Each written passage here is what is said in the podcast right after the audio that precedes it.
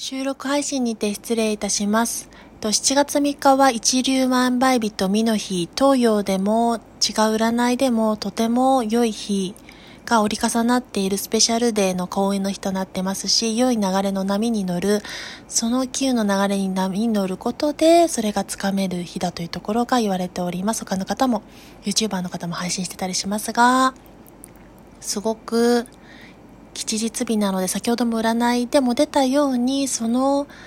魚のフィッシュ幸運の魚が、えっと、トントンさんの